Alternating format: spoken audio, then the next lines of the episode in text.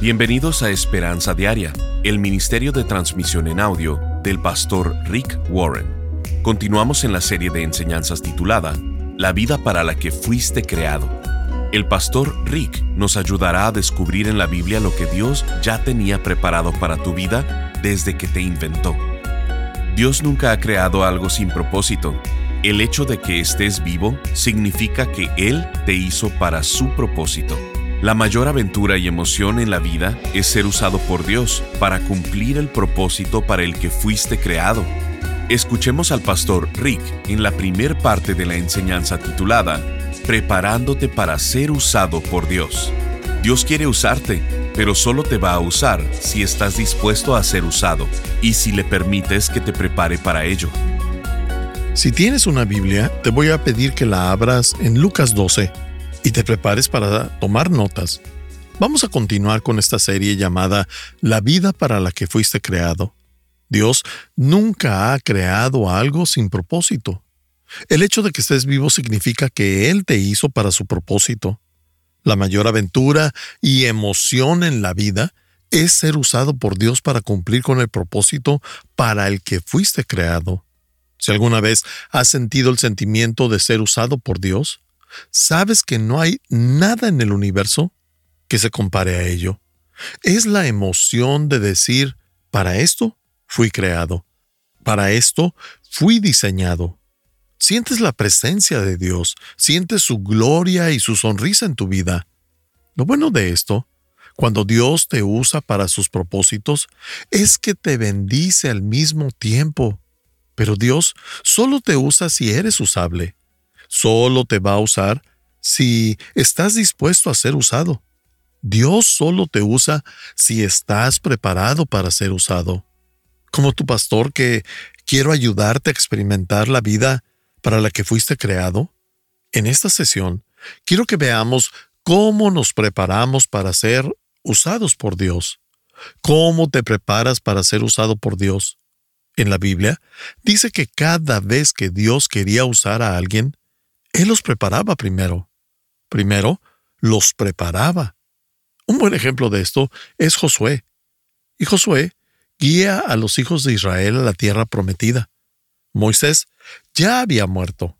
La Biblia nos dice en Josué 1.2, mi siervo Moisés ha muerto. Por eso, tú y todo este pueblo deberán prepararse para cruzar el río Jordán y entrar a la tierra que les daré a ustedes los israelitas. Por cuatrocientos años, Dios se las había prometido y les había dicho, la tierra es genial, les va a encantar, es todo lo que ustedes han deseado. Y por fin están a punto de entrar. Pero Dios les dice que tienen que estar listos, se tienen que preparar. El tema de estar preparados para que Dios te use, para que Dios te bendiga, lo encontramos a través de toda la Biblia. Jesús nos cuenta muchas historias acerca de esto.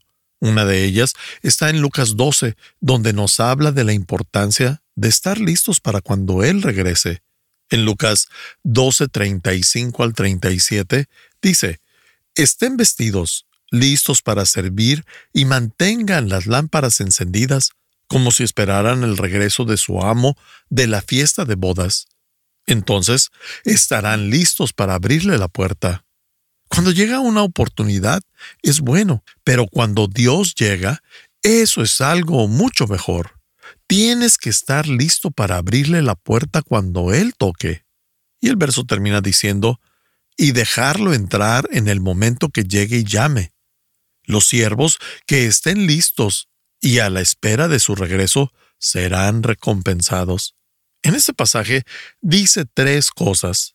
Estén vestidos para el servicio, estén preparados y estén listos. Él solamente lo dice en tres formas distintas. ¿Cómo hago eso? ¿Cómo me preparo para recibir la bendición de Dios sobre mi vida?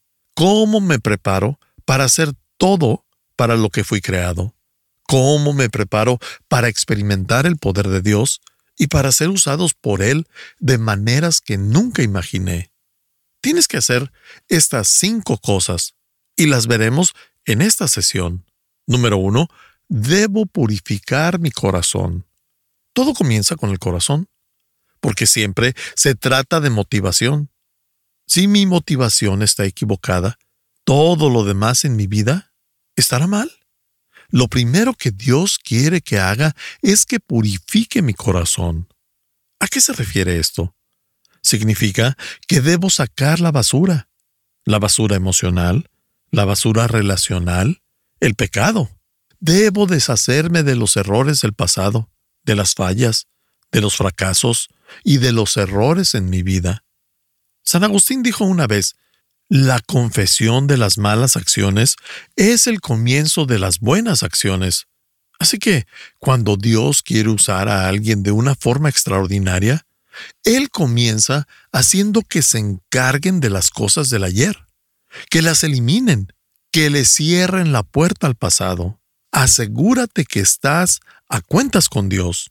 Job 11:13 dice, si tan solo prepararas tu corazón y levantaras tus manos a Él en oración, abandona tus pecados y deja atrás toda iniquidad. Entonces, y aquí viene la promesa, tu rostro se iluminará con inocencia, serás fuerte y estarás libre de temor. Olvidarás tu sufrimiento, será como agua que corre. Me encanta todo eso. Él dice que vas a comenzar de nuevo con una conciencia limpia, un récord limpio, libre de temores, de miseria, siendo fuerte, con rostro iluminado, y serás como agua que corre. Todo queda atrás de ti. Él dice que todo comienza preparando tu corazón y limpiándote del pecado. Josué 3.5 nos da cosas específicas que se tuvieron que hacer antes de entrar a la tierra prometida. Dice, entonces Josué le dijo al pueblo, purifíquense, porque mañana el Señor hará grandes maravillas entre ustedes. Dios dice que Él va a hacer cosas muy buenas en tu vida. Él hará grandes maravillas, pero primero dice que tienes que purificar tu corazón, tienes que purificarte. Cuando leo este versículo, me pregunto, ¿Qué maravillas me he perdido en la vida por tener basura en mi corazón? A veces me pongo a pensar, ¿qué maravillas me he perdido? ¿Qué maravillas estás perdido? Todas esas oportunidades, bendiciones que pudiste tener, pero, pero por no tener un corazón puro en ese momento, te las perdiste. Él dice, purifíquense porque el Señor hará grandes maravillas entre ustedes. ¿Cómo purifico mi corazón? Lo haces a través de la confesión. ¿Qué es una confesión? Es solo admitirle a Dios, tú estabas bien y yo estaba mal. La palabra confesión en la Biblia, en griego, es homologueo. Homo significa igual. De ahí obtenemos la palabra como homogéneo. Homo significa igual. Logueo significa hablar o palabra. Así que homologueo significa hablar lo mismo. El confesar mis pecados significa, Dios, tú estabas bien y yo estaba mal. Ese orgullo que sentí era verdaderamente orgullo. Esos celos eran celos. Esa impaciencia con mi esposa o ese enojo con mis hijos, esa mentira que dije, eso estaba mal. Tú estás en lo correcto. Hablo lo mismo que Dios. Se lo confieso a Dios. ¿Qué sucede cuando hago eso? Primera de Juan 1.9 nos dice, pero si confesamos nuestros pecados a Dios, Él es fiel y justo para perdonarnos nuestros pecados y limpiarnos de toda maldad. Así de simple. Así de simple. Todo lo que tengo que hacer es admitirlo, hacerme responsable y decir, estaba mal, lo siento, yo estaba mal. Entonces Dios dice, ahora mi parte es perdonarte y purificar tu corazón. Ese es el punto de partida. Dios no puede usarte hasta que tengas un corazón purificado. Dios puede usar todo tipo de vasijas, puede usar grandes, pequeñas, decoradas, sencillas, incluso rotas. Pero lo único que Dios no usa es una vasija sucia. El punto de partida, si quieres la bendición de Dios en tu vida, si quieres ser usado para el propósito para el que fuiste creado, debes purificar tu corazón. ¿Y cómo hago eso? Le confieso a Dios el pecado que tengo en mi vida. No permito que se acumule. Si dejo que la basura en la cocina se acumule por unos días, no pasa nada. Pero si permito que se acumule por una semana, va a comenzar a apestar. Si no la saco y pasa más de una semana, toda la casa comienza a apestar y comenzará a traer todo tipo de eh, alimañas, alimañas que se alimentan de esa basura en putrefacción. Vas a seguir pecando por el resto de tu vida. No vas a vivir una vida perfecta, vas a pecar. Así que, ¿qué debes hacer? Necesitas estar a cuentas con Dios a diario. No debes permitir que pasen días sin confesarlo. No los acumules por semanas o meses, porque luego comenzará a pestar. Estás escuchando Esperanza Diaria. En un momento el pastor Rick regresará con el resto del mensaje de la transmisión de hoy. ¿Por qué nos saturamos de actividades? ¿Por qué permitimos que nuestros cuerpos, emociones, agendas y nuestros presupuestos queden saturados? La respuesta siempre es la misma. Intentamos hacer demasiadas cosas. ¿Y por qué siempre intentamos hacer tantas cosas? La respuesta es porque olvidamos lo que más importa. En lugar de enfocarnos en las cosas que en realidad cuentan, que en verdad son importantes, en las cosas que hace la diferencia. Queremos hacer todo y como resultado nos saturamos. Por esto, el pastor Rick ha preparado una serie de ocho conferencias titulada La vida para la que fuiste creado porque Dios no quiere que vivas apurado, presionado o temiendo al futuro. Nos encantaría mandarte esta serie de conferencias en formato MP3 de alta calidad descargable.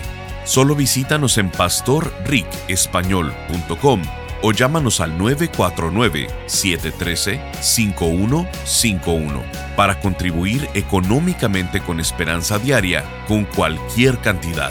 Y te enviaremos estas ocho enseñanzas desalojando la envidia de tu corazón, preparándote para ser usado por Dios, reduciendo la velocidad, estableciendo margen en tu vida, recordando lo que es más importante, cómo aligerar tu carga, enfocando tu vida y las personas que Dios escoge y usa.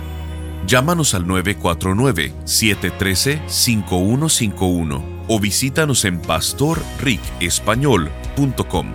Al estar ahí, te invitamos a suscribirte a su devocional diario y enlazarte con sus redes sociales. Si quieres hacerle saber al pastor Rick la manera en que estas transmisiones han tocado tu vida, escríbele a esperanza.pastorrick.com. Ahora volvamos con el pastor Rick y escuchemos el resto del mensaje del día de hoy. La clave para ser usado por Dios no es ser perfecto. La clave es tener cuentas claras con Dios. Tan rápido se te venga a la mente, debes decir, Dios, tenías razón, eso estuvo mal, lo siento, te pido que me perdones. Esto es lo que debes hacer. Por cierto, eso lo hago regularmente, hago un inventario de mi vida, me siento y comienzo a hacer una evaluación del alma Dios, ¿qué me está distanciando de ti? ¿Hay algo que haya hecho para lastimar a otras personas por lo que me debo de sentir culpable? ¿Personas me han lastimado y les guardo rencor? ¿De qué estoy preocupado? ¿A qué le tengo miedo? ¿Qué me produce inseguridad? ¿Por qué he sido deshonesto? Comienzo a ver todas estas diferentes áreas en mi vida haciendo un inventario personal. Necesitas purificar tu corazón. Necesitas hacer esto para que Dios pueda usarte. Segunda de Timoteo 2.21 dice, si te mantienes puro, serás un utensilio especial para uso honorable. Tu vida será limpia. No dice perfecta, sino limpia. Y estarás listo para que el Maestro te use en toda buena obra. De eso hemos estado hablando, de estar listos para ser usados por Dios. Esta es mi pregunta para ti. ¿De qué cosa acumulada te tienes que deshacer en tu vida? ¿De qué tienes que ajustar cuentas con Dios? Si en verdad quieres la bendición de Dios en tu vida, debes alejarte por una hora y pasar tiempo a solas con Dios. Siéntate con Él y dile, Dios, ¿qué hay entre tú y yo? Y lo que Él te diga, anótalo y confiésalo. Rompe ese papel o quémalo si gustas. Yo lo he hecho algunas veces. Arrójalo al bote de basura, mándalo a la trituradora o lo que sea. Lo importante es que lo saques, que lo admitas para que seas perdonado y purificado. Nada va a suceder en tu vida hasta que hagas eso. Purificas tu corazón y luego dices, Dios, ¿qué es lo que tienes que hacer en mi vida? Una vez que purificaste tu corazón, debes hacer lo que sigue. Para estar listo para ser usado por Dios, debo purificar mi corazón. Y número dos, debo santificar mi cuerpo. Voy a explicar lo que significa santificar mi cuerpo. La palabra santificar es una palabra elegante que significa dedicar para un propósito. Eso es todo lo que significa. Santificar significa dedicar algo para un propósito especial. Cuando hicimos la serie acerca del tabernáculo, Kay nos enseñó que había ciertos utensilios que eran dedicados para un propósito en específico y solo eran utilizados para eso. Esos utensilios eran santificados. Puedes santificar lo que sea. Puedes santificar tu matrimonio. Dios, te dedicamos nuestro matrimonio. Puedes santificar tu trabajo. Dios, te dedico mi trabajo. Dios, te dedico mi carro. Puedes santificar tu carro. Dios, te dedico mi carro. Quiero que sea utilizado para hacer el bien. Puedes santificar tu casa. Dios, te entrego mi casa te la dedico. Puede ser una persona, una relación, un artículo o un utensilio. Cada vez que dedicas algo para el propósito de Dios, ese es santificado. Eso es lo que significa dedicarlo para el uso del Maestro, santificarlo para el uso del Maestro. La Biblia dice que después que purifico mi corazón, Dios dice que tengo que santificar mi cuerpo. Eso quiere decir que dedico mi cuerpo físico para el propósito de Dios, para la vida que debo vivir. Romanos 6:13 dice, no dejen que ninguna parte de su cuerpo se convierta en un instrumento de mal para servir al pecado. En cambio, entréguense completamente a Dios porque antes estaban muertos, pero ahora tienen una vida nueva, así que usen todo su cuerpo eso significa ojos, oído, nariz, boca, cada parte de tu cuerpo. Así que usen todo su cuerpo como un instrumento para hacer lo que es correcto para la gloria de Dios. ¿Por qué el énfasis es en lo físico? Puedo entender a Dios diciendo, quiero que tu corazón esté limpio, pero ¿por qué dice, quiero que me dediques tu cuerpo físico? Te diré por qué. No puedes hacer nada en la tierra sin tu cuerpo. A donde quiera que vayas para servir a Dios, tu cuerpo va contigo. No sé si te hayas dado cuenta, pero no puedes estar en un lugar donde tu cuerpo no esté. Algunas veces las personas dicen, no podré estar contigo esta noche, pero estaré contigo en espíritu. ¿Sabes lo que significa eso? Nada. No puedes estar en espíritu con alguien, solamente puedes estar donde tu cuerpo está. Y mientras estés vivo, en este planeta, solamente podrás estar donde tu cuerpo esté. Es por eso por lo que Jesús dijo, es bueno que yo me vaya, porque les enviaré el Espíritu Santo. ¿Por qué? Porque cuando Jesús estaba aquí físicamente, Él solo podía estar en un solo lugar a la vez. Ahora Él puede poner su espíritu en todos nosotros y puede estar en todo el mundo a la vez. Él está diciendo, quiero que me dediquen su cuerpo, porque ustedes llevan su cuerpo a donde sea que sirvan a Dios. Corintios 6:19 dice, ¿no se dan cuenta de que su cuerpo es el templo del Espíritu Santo? Hoy en día, muchas personas truncan ese versículo y dicen, ¿no sabías que tu cuerpo es un templo? No, no, no, no, no. No es un templo. Es el templo del Espíritu Santo. Algunas personas hacen de su cuerpo un templo para sí mismos. Tu cuerpo es el templo del Espíritu Santo. Entonces, el verso dice, ¿no se dan cuenta de que su cuerpo es el templo del Espíritu de Dios, quien vive en ustedes y les fue dado por Dios? Ustedes no se pertenecen a sí mismos, porque Dios los compró a un alto precio. Jesús pagó por tu cuerpo en la cruz. Y termina diciendo el verso, por lo tanto, honren a Dios con su cuerpo. Pregunta, ¿estás honrando a Dios con tu cuerpo?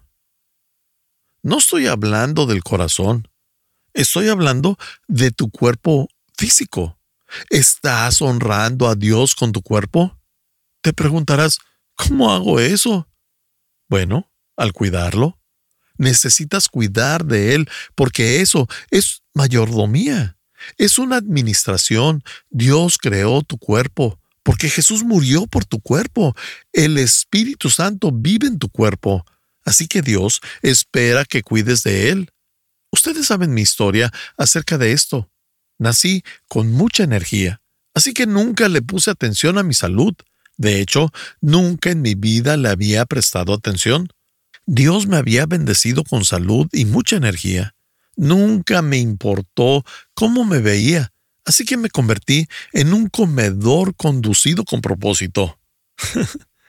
Hace un tiempo estaba bautizando en domingo.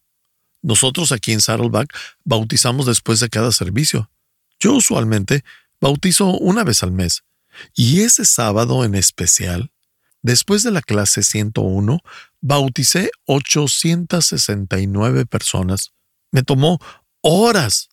Las personas estaban haciendo fila alrededor de la pileta, casi 900 personas, con un promedio de 150 libras por persona, y al sumergirlas se aumentaba el peso. Y el hacer eso por horas Estuve cargando alrededor de 50 mil libras. Al acercarme al bautizo 500, tuve un pensamiento.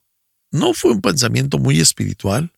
Los pastores probablemente no deberían pensar esto, pero estaba por bautizar al número 500, cuando pensé, muy bien, ya estuvo con esto.